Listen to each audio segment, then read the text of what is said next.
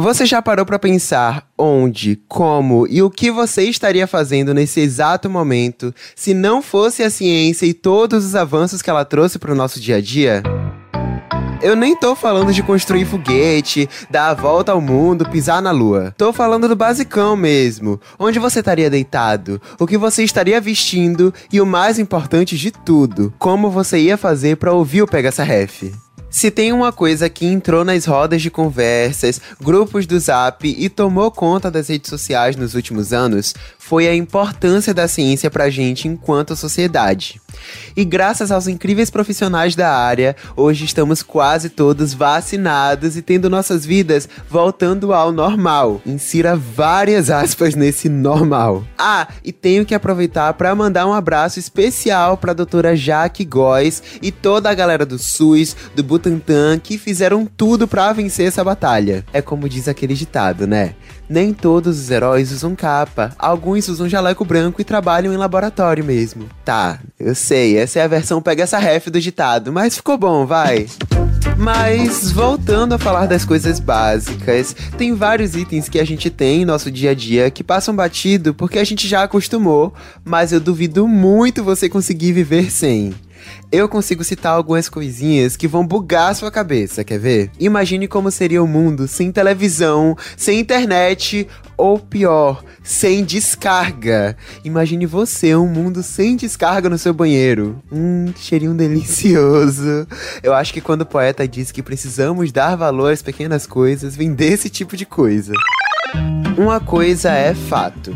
O ser humano só chegou até aqui graças à ciência e a ciência tá em tudo. Ela existe para tornar nossa vida mais fácil e é como eu já falei, tem coisa que não dá para pensar em como é viver sem. Imagina um mundo sem computador, sem geladeira, sem escova de dente. Eu duvido muito que você já tenha pensado nisso, mas é o básico do básico.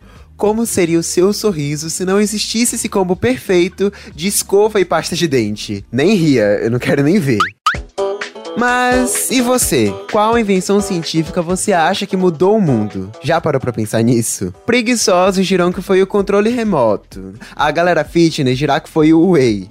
Os nerds dirão que foram os efeitos especiais de Star Wars. Cada um tem a sua. Uma das minhas invenções favoritas, inclusive, foi o YouTube, que foi extremamente útil para as minhas pesquisas da escola. Porque eu, zênio que sou, nem cheguei a conhecer as enciclopédias. Sou muito privilegiado, sim, por ter referências como os meus convidados que estão aqui hoje. O Pega essa Ref tá no clima de laboratório e vamos discutir sobre ciência com dois dos ícones atuais no tema. Então, produção, já vesti meu jaleco, já peguei meus tubos de ensaio, agora pode rodar a vinheta.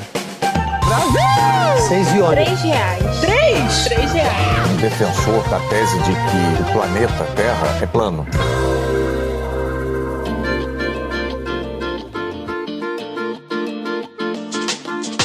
Galera, com essa abertura vocês devem estar pensando: quase tudo que eu faço e consumo é graças à ciência? Sim, a resposta é sim. Mas vamos além disso aí. No Pega essa Ref de hoje, eu tô disposto a abrir um universo na cabeça de cada ouvinte e para você se aventurar nas descobertas das descobertas, estudos e outras invenções da ciência, eu trouxe dois convidados super entendidos do assunto, tanto na teoria quanto na prática. Nosso primeiro convidado é curioso por natureza, youtuber, streamer, diretor e apresentador do Ciência Todo Dia, Pedro Luiz, bem-vindo! Preciso dizer que seu canal é impecável, ok? Um dos maiores. Oh, muito obrigado, de verdade, fico muito feliz com isso. É, eu fico bastante maluco fazendo os vídeos e espero que eu consiga estar deixando todo mundo maluco igual a mim, sabe? Eu não quero ser o único maluco no planeta. E olha, pra fazer dupla ao nosso papo puramente científico, ele que é um desbravador do conhecimento e descobre como tudo se fabrica, fabrica o que a gente nem, nem imaginava ser possível, além de promover experiências e aprendizados e ser dono do YouTube, na minha opinião. Ele é o do Manual do Mundo, seja bem-vindo, Iberetenório! e aí, Kaique? Gostei do dono do YouTube e fiquei feliz aqui, hein? Olha, eu tô muito chique aqui por estar com os responsáveis por todos os trabalhos de ciências nas escolas aqui no meu podcast, assim.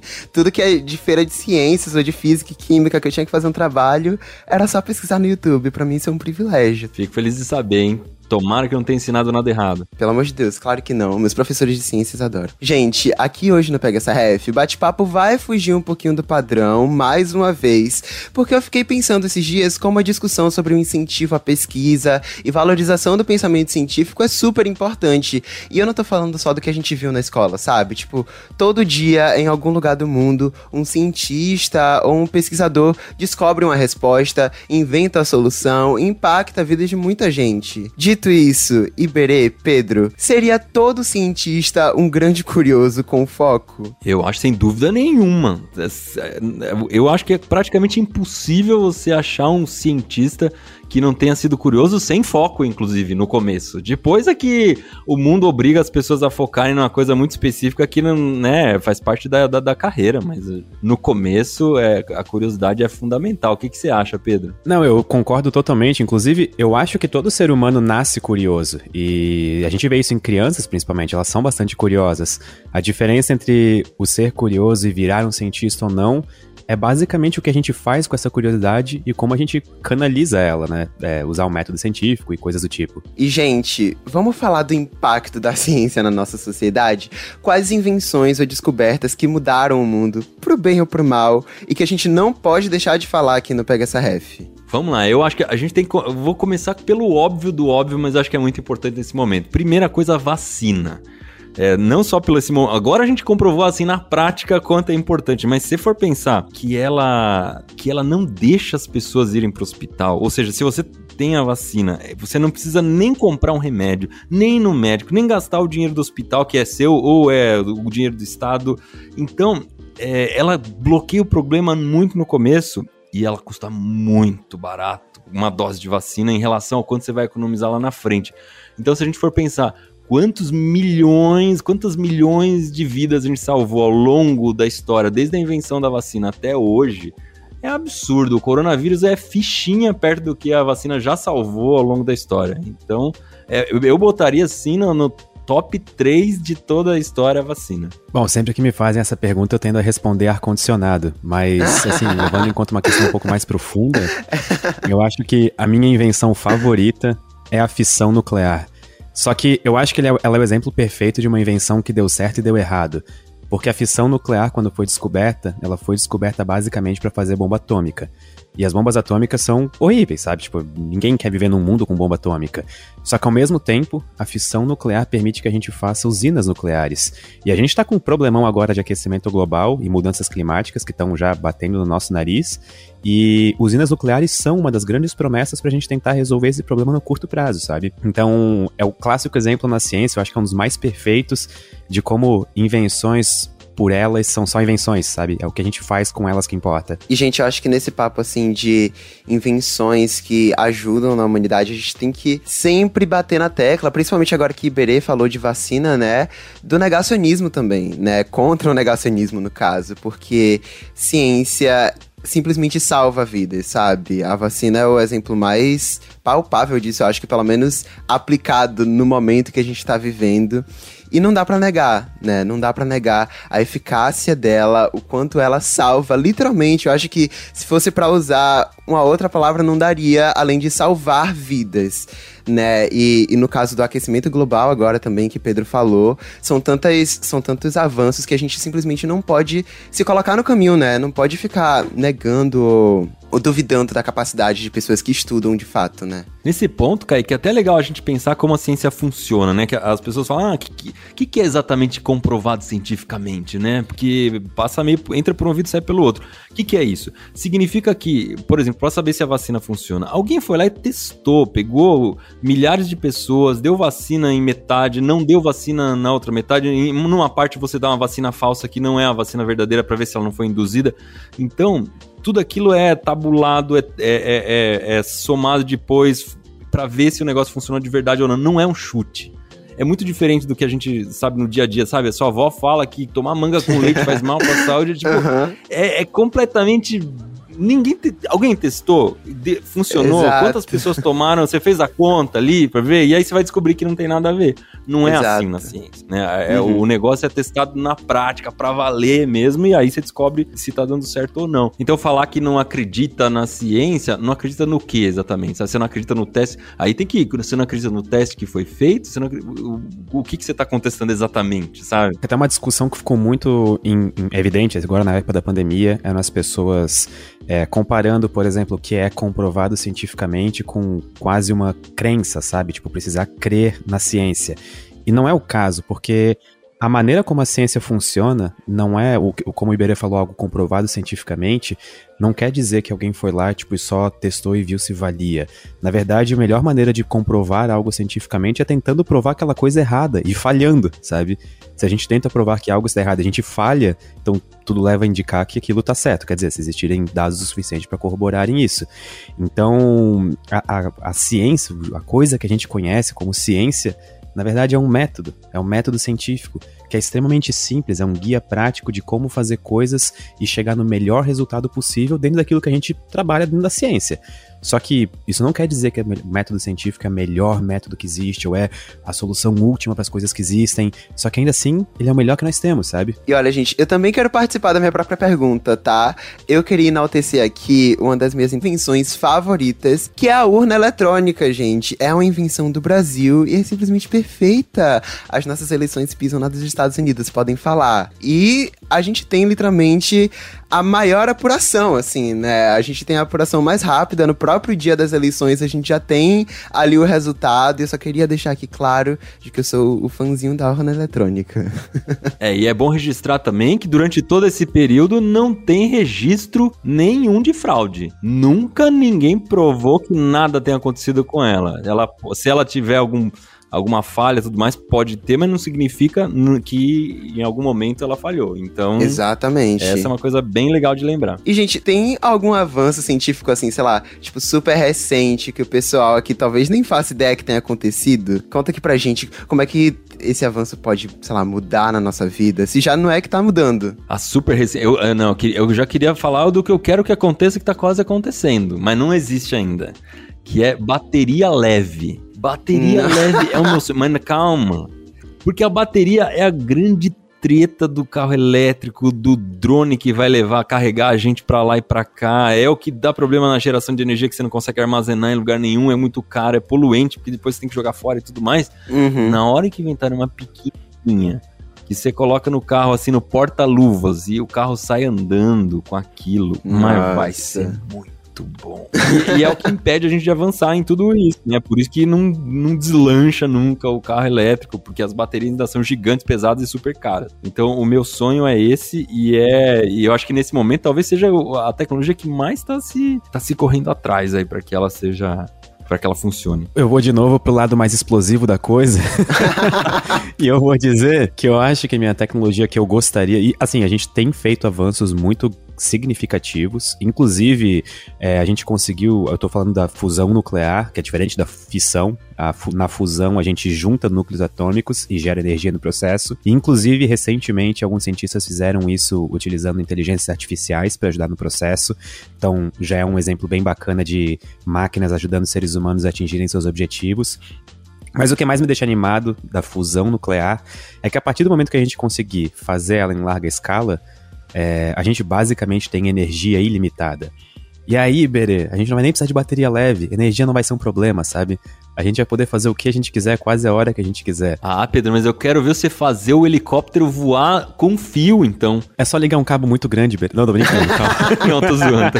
Não, mas eu, eu, tô, zo- eu tô, só tô enchendo a paciência porque eu concordo 100% com você.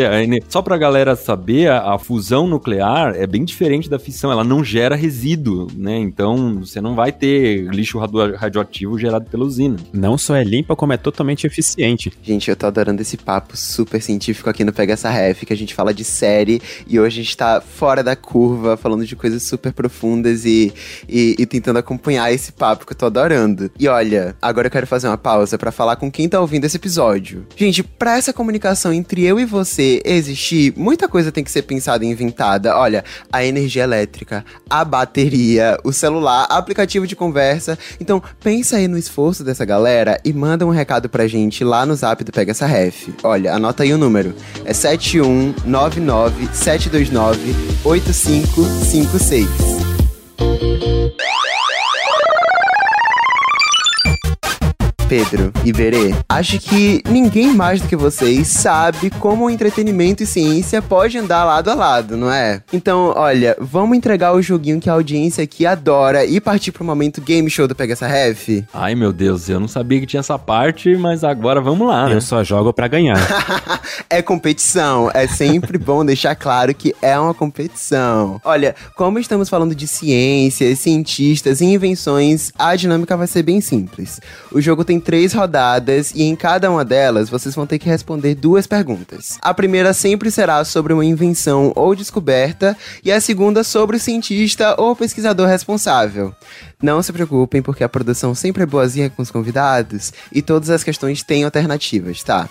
Aí cada resposta certa vale um ponto, mas como o jogo é meu, eu vou dar um ponto extra aí pra quem acertar as duas perguntas da rodada. Então vamos lá? Vamos lá. Tô pronto. Olha, primeira rodada. Esse produto é encontrado em estado líquido e sempre que é necessário obtê-lo é por alguma situação de perigo. Para fabricar, precisa de elementos muito específicos. Um animal é um deles.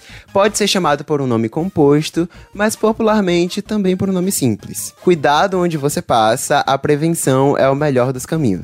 Do que é que eu tô falando? Letra A, álcool iodado. B, soro antiofídico. C, vacina antitetânica. E D, leite de magnésia. Soro antiofídico. Eu também vou de soro antiofídico nessa. Eu não sei porquê, mas quando o Kaique fez a pergunta, me veio a imagem de um cavalo na cabeça. daí Eu lembrei que cavalos são usados pra isso e. e- É, você falou que precisava de animais, aí é. Exatamente. Não sei porquê, mas na hora que ele falou que precisava de animais, veio na cabeça cavalo. E vocês nem, não pensaram nem por dois segundos pra responder a pergunta. Vocês realmente acertaram. É soro antiofídico. Muito parabéns, tá? Normalmente quando a gente faz game show aqui, é uma lutinha um pouco maior. Eu vou ver se a produção deixou, pra, deixou mais difícil assim pra vocês nas próximas perguntas. Quem foi o cientista brasileiro responsável pelo desenvolvimento dos estudos sobre o soro, concluindo que para produzir um antídoto seria necessário extrair o veneno específico do tipo de cobra que causou o acidente? Letra A. Oswaldo Cruz. B. Emílio Ribas. C. Vital Brasil. E D. Geraldo de Paula Souza. Vital Brasil. E eu vou de Oswaldo Cruz, mas provavelmente então eu vou estar errado. Olha, então a resposta de Não, é eu, Vital eu, eu Brasil. truco aqui, eu truco, eu truco, eu truco. o quadro do Manual do Mundo aqui no Pega essa Ref. Eu tô trucando só porque eu tô, assim, a 500 metros do Instituto Butantan, que é onde o Vital Brasil desenvolveu os estudos dele, e inclusive a rua que passa aqui do lado da avenida chama Vital Brasil. Então, Hum. se eu tiver errado, pelo eu menos eu preciso tô sendo assumir a minha bairrista. deficiência de conhecimento em biológica. Iberê tá certo, é Vital Brasil. Ele tem uma rua dessa do lado, velho. Isso daí eu acho que a produção combinou com o Iberê. eu concordo. Eu estou, eu estou me sentindo afetado. É o complô. Sempre tem um complô nesse game show. Segunda rodada. Essa invenção, com certeza, é a mãe do que hoje é uma mão na roda pra todo mundo, permitindo a criação de tantos produtos que usamos no nosso dia a dia. Tudo começou em 1779, quando um gênio decidiu fazer uma curiosa mistura de discos de zinco e cobre e tecidos embebidos com solução de ácido sulfúrico. Quase não saiu. Do que é que eu tô falando? A. Pilha voltaica. B. Lâmpada fluorescente. C. Energia elétrica. D. Geladeira. Pilha voltaica. Acertaram, gente. Cara, esse jogo tá muito sem graça. Os dois pontuaram. Iberê erra uma pra eu, chegar em ti, por favor. Não, pelo sai truco aqui eu não posso errar, eu preciso... Representar eu isso preciso- aí. Agora eu tô com medo, porque eu, eu- geralmente eu faço game show aqui no Manual do Mundo, aí eu, eu- eu nunca fico na posição de quem tá nervoso. Agora tá. É isso, é isso. Eu quero ver um dia manual. É, manual é ótimo. Iberê competindo a batata quente com alguém com um tema que ele não tem nada a ver. Eu, eu vou, eu vou promover esse dia algum dia. Olha. Agora, quem inventou, né? Hoje em dia, utilizamos as baterias de íon lítio, que com certeza existem graças à invenção da pilha voltaica. Qual cientista pioneiro conseguiu produzir energia elétrica ao empilhar alternadamente os discos de zinco e cobre separados por pedaços de tecido com ácido sulfúrico? A. Nikola Tesla. B. Willis Carrier. C. Thomas Edison. D. Alessandro Volta. Alessandro, Alessandro volta. volta. É, olha, essa eu vou dizer que eu testei com minha amiga que, assim como eu, não sabe tanto assim de ciência, e ela acertou por causa do nome dele. Alessandro Volta, os dois acertaram. Tá no nome pra ele voltar, que Alessandro Vol- Volta. Eu acho que essa daí foi entregue. É, a unidade Volt é em homenagem a ele, inclusive. É uma história bem bacana. Essa daqui tava, tava dada, aqueles, né? Que eu, eu quero diminuir o, o mérito de vocês. Eu ainda tô esperando o Iberê errar uma. Ó, vamos ver, vamos ver, hein? Ó, o legal é que todo game show é a produção que tá contando os, os- os pontos, e dessa daqui eu acho que não vai ter nem muita surpresa, né? Porque enquanto vocês estão respondendo perguntas complicadíssimas de ciência, vocês ainda estão fazendo as contas, velho. Ai, ai. Olha, terceira rodada. Tudo foi por acaso. Quem manda esquecer as coisas em cima da mesa e simplesmente sair de férias? Bendito esquecimento. Hoje, o que o inesperado reservou a esse cientista alivia muitas pessoas de situações bem complicadas. Esquecimentos podem gerar boas descobertas e salvar vidas. Do que é que eu tô falando? Essa é um pouco mais abstrata, hein? A. Raio-X. B. Insulina. C. Penicilina. D. Vacina.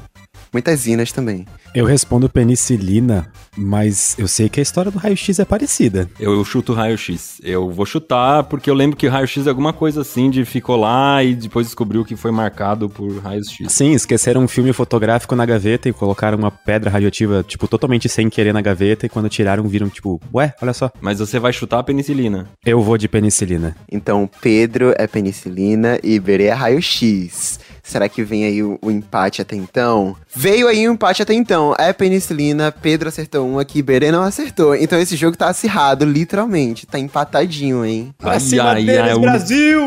Ficou pra última pergunta. Ficou pra última pergunta. Esse médico e biólogo, ao voltar de férias, percebeu que uma das suas culturas de bactérias havia sido eliminada pela presença de um fungo que produzia a penicilina até então desconhecida. Quem é essa pessoa? A. Edward Jenner. B. Alexander Fleming.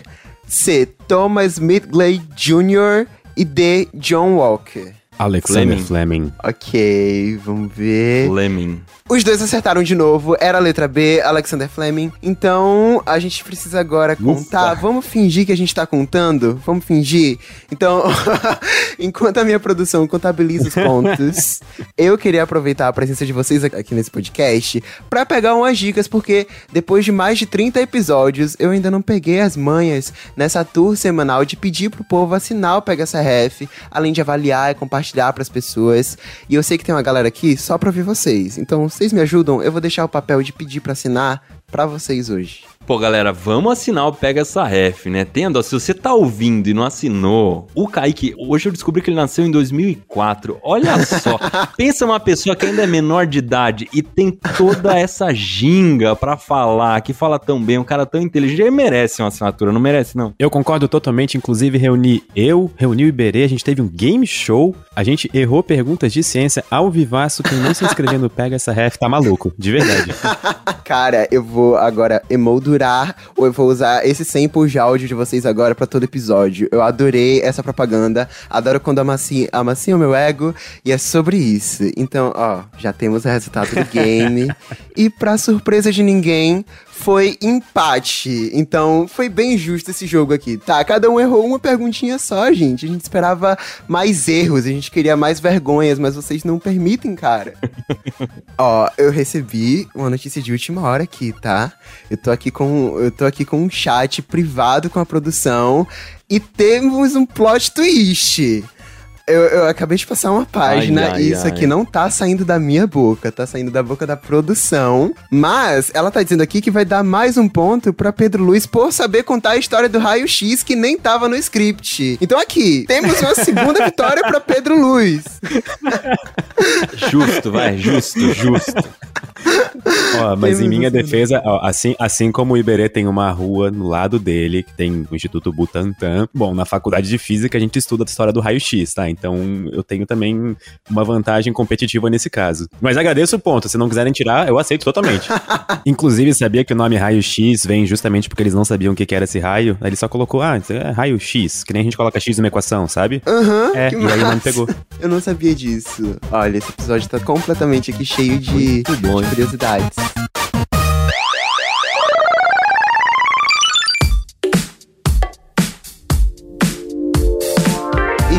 Sério, eu fico pensando no que é que ainda dá pra criar, sabe? Que problemas a gente tem pra resolver? Tipo, quando teve aquele derramamento de óleo nas praias do Nordeste, em 2019, se não me engano, eu vi na televisão que estudantes de uma universidade daqui da Bahia, o meu país, eles tinham inventado um produto à base de fibra de coco para evitar o espalhamento do óleo no mar. Eu achei uma ideia incrível, absolutamente incrível. E Pedro e Iberê, vocês têm algum problema, alguma demanda atual que vocês acham que ainda tá precisando de uma solução científica para ser resolvida? Iberê falou da bateria leve, mas quero saber de mais coisas, fiquei curioso. Eu queria um aprendedor. Não é um prendedor, é um aprendedor. É uma máquina que você enfia a cabeça dentro e aí ah. você aprende um monte de coisa. Você coloca um livro de um lado, sua cabeça do outro. E aí você consegue aprender o que tá lá muito rápido. Eu tô ficando mais velho, tá ficando mais difícil de aprender e não dá tempo também, que tem que gravar um monte de vídeo vídeo, não sei o que, eu não consigo estudar direito. Eu falo, caramba, eu preciso de uma máquina que seja um aprendedor. E seria útil para outras pessoas também, né? Vamos combinar. Não, seria super útil pro Enem. Me deem um aprendedor agora que eu vou passar em primeiro lugar. e você, Pedro? Eu tenho certeza que quando o Kaique começou a fazer essa pergunta, ele já pensou, lá vai ele falar alguma coisa nuclear de novo. Então eu não vou, tá? Só pra quebrar a expectativa, eu não vou falar nada nuclear dessa vez. Ó, Assim, eu não consigo reconhecer um problema que eu tenho agora imediato que tá me incomodando, mas eu gostaria de sugerir pro Iberê para quando ele inventar o aprendedor, ele inventar uma versão canina. Porque eu tô adestrando meu cachorro e tá extremamente difícil de de ensinar para ele o que, que tem que fazer certinho e tudo mais. E aí, se tivesse um desse para ele, olha, eu acho que o mundo seria revolucionado. Pode deixar, Pedro. Quando eu fizer, eu vou fazer a versão de cachorro U. Vai ter um efeito colateral que o cachorro vai começar a falar. E aí eu não sei se a gente vai gostar do que o cachorro vai falar. Então já, já fica esse problema aí. A vida vai virar um filme da Pixar. Se o cachorro nada. falasse, eu acho que ele ia passar o dia pedindo ração. É, o cachorro deve ser uma pessoa muito louca, né? Quando ele começar a falar, vai ser. Nossa. Muito Sim. engraçado. E olha, isso seria incrível pro meu gato também, para ele entender que a minha cabeceira não é um arranhador e que ele não precisa destruir ela, sabe? Já que tem o próprio arranhador dele, mas ele simplesmente escolhe não não usar. Eu, eu preciso de um aprendedor para Gilberto, que é o nome do meu gato. As pessoas até ficam meio chocadas que o nome dele é Gilberto. Mas eu preciso de um para ele, tá? Urgentemente. Tá bom, eu vou fazer a versão felina também. Isso, é isso. E eu aposto que ele vai ter um bom argumento para poder arranhar o. não, não quero ouvir palavras dele. Eu quero apenas as minhas necessidades acima das do meu gato. e levando em conta como gatos são, a gente provavelmente vai aceitar o argumento dele. Nossa, verdade, né? É bem persuasivo, é... assim. E, gente, eu queria dizer dizer que, quando eu era criança, eu tinha uma invenção na minha cabeça que para mim era tipo assim, era 100% real, não era nenhuma dúvida, um devaneio, era só uma convicção que eu tinha mesmo. Eu achava que, sei lá, até o dia que eu fosse morrer aí, até o dia que a expectativa de vida dissesse, iam inventar uma máquina que faz a gente nunca morrer. Então, tipo assim, eu tô esperando até hoje. Eu jurava, assim, era, era uma convicção minha de que os cientistas, até a minha idade, assim, até a minha hora de morrer, eles iam inventar uma máquina que a gente só entra, sei lá, dá uma respirada ali por uns, uns cinco minutinhos assim, sai e nunca morre. Só que hoje eu também não sei se eu quero nunca morrer, né? Mas era uma, uma invenção assim que para mim já, já tava praticamente no, no, em prática já, quase, sabe? Só tinha ali uns anos. Mas eu ainda dou um prazo, tá? Eu, eu tenho até isso, sei lá, 90, cento e poucos anos. Vai, inventem aí uma, uma máquina imorrível pra gente. E é isso. Olha, eu vou recomendar um livro então que chama Intermitências da Morte, que é um livro que conta a história de um momento em que as pessoas pararam de morrer. E aí eu vou te falar, Kaique, que é uma treta. Ele começa a dizer adoraria. todas as funerárias vão todas à falência, e aí começa a encher a casa de parente porque não morre mais, e aí as famílias começam a ficar gigantes, começa a faltar comida porque é gente demais para comer, enfim. É, acho que talvez morrer valha a pena, viu? Eu gosto muito da solução Black Mirror pra esse problema, porque daí, em vez de as pessoas viverem para sempre, só pega a consciência delas, joga na cloud, assim, e aí todo mundo pode ficar vivendo numa espécie de, sei lá, vida simulada e já pensou se a gente não tá vivendo numa dessa agora, no caso? Imagina. Se a gente já não morreu na vida real e agora a gente tá numa dessas? Eu gostei dessa solução. Gostei. Eu vi no TikTok esses dias uma teoria que tem vários furos, mas eu gosto de acreditar em coisinhas idiotas. É, todo mundo, na verdade, morreu sim em 2012, quando disseram que o mundo ia acabar, e daí a gente só tá vivendo essa vida simulada na nossa cabeça, e daí a gente só não sabe diferenciar quando todo mundo morreu ou se a gente continuou vivendo, sabe? É, eu gosto de acreditar nisso porque é legal, é interessante e engraçadinho. Não, e até assim, um dia o nosso universo vai morrer. E se a gente fizesse uma simulação em que o tempo passasse quase infinito dentro dela, tipo, demorasse muito para passar um segundo dentro da simulação em relação a fora? A gente ia poder viver para sempre, entendeu? Nem ia precisar mais viver na vida real. Só na simulação e fechou. Gostei dessa ideia também. Para mais dicas, arrasta para cima, viu? Gente, olha, infelizmente, o nosso programa tá chegando ao fim, depois dessa aula e várias descobertas que a gente fez em relação à ciência. Mas antes de encerrar, me digam aí, caso ainda exista entre o pessoal ouvindo aqui algum ser vivente que ainda não conhece o trabalho de vocês, como é que fazem para encontrar? Pode começar por Pedro. É, eu faço vídeos no Ciência todo dia, o canal do YouTube, e também faço shorts, TikToks e Reels. Então quem quiser me encontrar nessas outras redes é @pedrolos, L-O-O-S, tudo junto.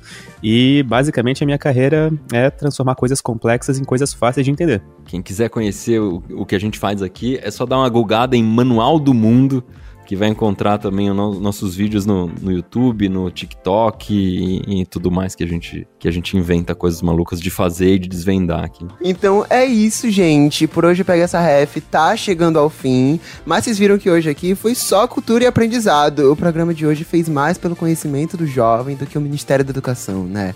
Então não esquece de assinar o podcast na sua plataforma de áudio favorita e compartilhar esse episódio com todo mundo, tá? Até a próxima quinta. Tchauzinho, deem tchau. Valeu, pessoal. Valeu, pessoal. Um abraço.